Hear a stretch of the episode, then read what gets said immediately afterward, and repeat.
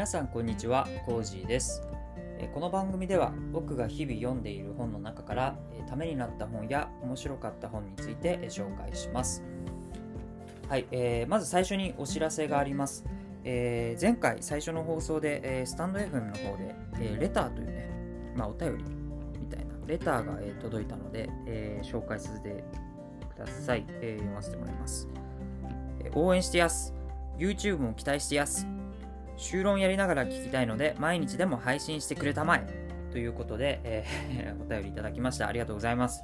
これねレターってあの匿名なんですよね。なんで誰からかわかんないんですけどまあ大体、えー想像がつく、まあ、友人想像つくんですけど。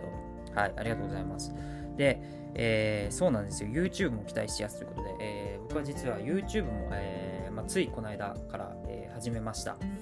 なので、えーぜひ、えー YouTube の方も、えー気になる方は、えーチェックしていただけるとありがたいです。えースタンド FM の方で、えーと、プロフィール欄のところにちょっと URL を貼っと貼っておきますので、えーぜひ、えーチェックしてみてください。はい、それから、えーまあ、毎日でも、ね、配信してくれたまえということだったんですけど、とりあえずですね、配信のペースなんですけども、まあ、週2回、えー前回月曜日で、まあ、今日、え金曜日、えーこちら撮ってるんですけども、とりあえずですね、え月金の、え週2回で、えやっていこうかなと思いますので、えーぜひ、え引き続き聞いていただけたらと思います。えーはい。ということで、えこのレターという機能があるので、え匿名でですね、えーいろいろなんかメッセージとか質問とか送れますので、ぜひ何か気になることがある方とか、えいましたら、はい、こちらの方も送っていただけると、えー助かります。ありがたいです。はい。ということで、えーじゃあ本題入っていきます。えー今日はですね、え取り上げる本は、え人生の称賛という本です。で、え著者はですね、前田裕二さんという方で、えショールーム株式会社というの社長をやられている方です。皆さんご存知ですか？えっとね、朝のあのスッキリ、ね、日テレの番組のスッキリのコメンテーターとかもされていて、あとは、えーメモの魔力という本も出されてまして、まあ、こっちの方を知ってる方もいらっしゃるかなと思います。すごく売れてる本ですけど。はい、ということで、えー今日は、えーこの本についてやっていきます。えー要点3つあります。えーまず1つ目、人は絆にお金を払う。2つ目、モチベーションはどんな仕事術にも勝る。え3つ目、人生のコンパスを持てということですね。えーまず1個目について、えー人は絆にお金を払うということなんですけど、このね、えー前田さんは、え幼い頃にね、あの両親を亡くして、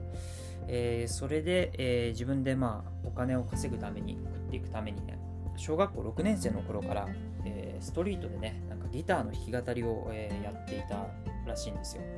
で、まあ、そこでね、え実際にギターを弾くな弾いていく中で、どうやったらね、お客さんが立ち止まってくれるのか、どうしたらそのお客さんがお金を出してもらえるのかみたいなことをものすごいいろんなやり方を試して試行錯誤をしていったということなんですね。で、えーその中でね得た答えっていうのがこの絆の大切さ、えーだったらしいんですよ。でまあその、えーこのねストリートであの弾き語りをした経験っていうのがあの本当にその後の、まあ、今の、ー起業家としての経営者としての全てのね、まあ、原点になっているということなんですけどここでねあの絆の大切さについていろいろ具体例が挙げられてるんですけど、えー例えばねスナック、えーについて、えー書いてますね。でスナックってあのはっきり言って、えー大したものないじゃないですか多分。そんなにあの美味しいお酒があるとか、えーいうわけでもないし値段もなんか、あのー安いわけでもないと。でもねやっぱ結構スナックって愛されててなかなか潰れないらしいんですよね。なんでかって言ったらこれは物にお金を人々が払ってるんじゃないんですよ。絆に払ってるんですよね。まあえースナックでいうなんかママさん。ママさんのといろいろコミュニケーションを取るのが好きとかね。ママさんと話すのが好きみたいなところがあってやっぱお客さんってほとんどがね常連さんになっていてでそこに絆があるから、えーなんかあの自分が行かないと、あの潰れてしまうとか、えー思ったりしてある意味で、えーなので、えそこのね、まあ、結びつきっていうのがあって、えまあ、商売として、ま、成り立ってるみたいなところがあると。でやっぱ現代は、え、昔はね物消費コンテンツ消費って言われてた、え、のが今は人消費ストーリー消費にね、えー、人々の消費スタイルっていうのが、え変わってるということを言ってます、えなので、まあ、今後今後というか、え今の時代の、まあ、ビジネスというのを考えると、え単にいいものを作ろういいコンテンツを作ろうっていうところではもう差がつかなくなってる。そこじゃなくて、えー、人として、えー、の、まあ、関係性、まあ、絆それからどうどういうストーリーをね描いていくかっていうことが、えー、今、え、ビジネスをやる上ではすごく大切だということですね。はい、で2つ目、えー、モチベーションはどんな仕事術にも勝るということでこれはねえー、こう前田さんは本当すごい人ですごい人っていうかまあ当たり前ですけどあのビジネスで結果を出してる人ですよね。なんですけども、えー、彼が言ってるのはもう仕事の、まあ、良し悪しうまくいくかいかないかの大部分ほとんどはねモチベーションによって決まると言ってるんですよね。モチベーションがしっかりしてればあとにかく頑張ることができるんだということを言ってますまあ確かにと思うんですけどじゃあねじゃあどうやってモチベーションを高く保つかということですよね。そこが、え気になる、みんなね、気になるかなと思うんですけど、で、そのモチベーションを保つためのポイントとして、えー、前田さんが言ってるのは、見極めが大事だということなんですよ。見極め。で、頑張るっていう言葉がありますよね。で、前田さんはね、この頑張るという言葉を分解してるんですけど、頑張るを分解すると、見極めるとやりきるに分解できると。まずは見極める、そしてやりきると。いうことなんですよ。で、えー、例えばね、例で上がってるのが、こう宝の山がありますと。えー、で、こっからこうものすごい山がある。えー、宝の山じゃないか。鉱山があって、その中でね、宝石が埋まってると。で、宝石をまあ探し出すということ、もう一回いきます。宝が埋まってる山があると。でそこから宝石を探り当てるという、まあ、ゲームがあるとしますよねでその時にじゃあどうやっていくのかっていうところなんですけども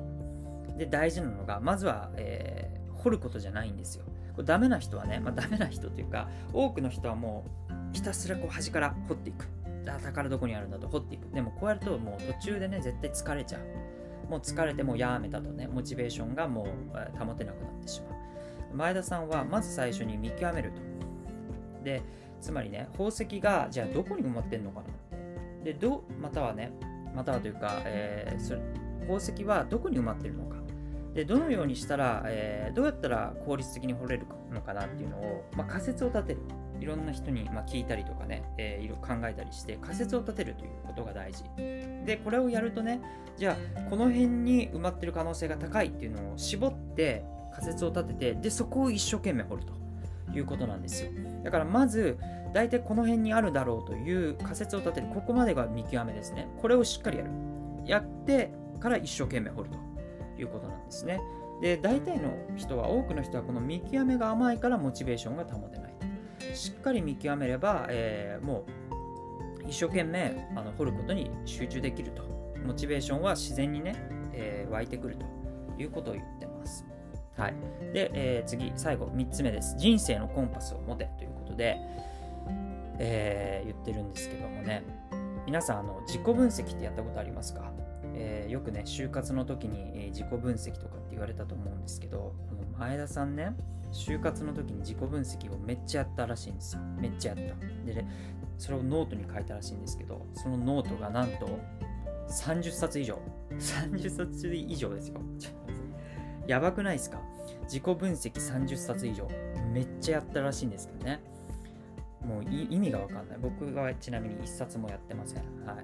い。で、でね、自己分析って何のためにやるかっていうと、これ人生のコンパスを持つということなんだって。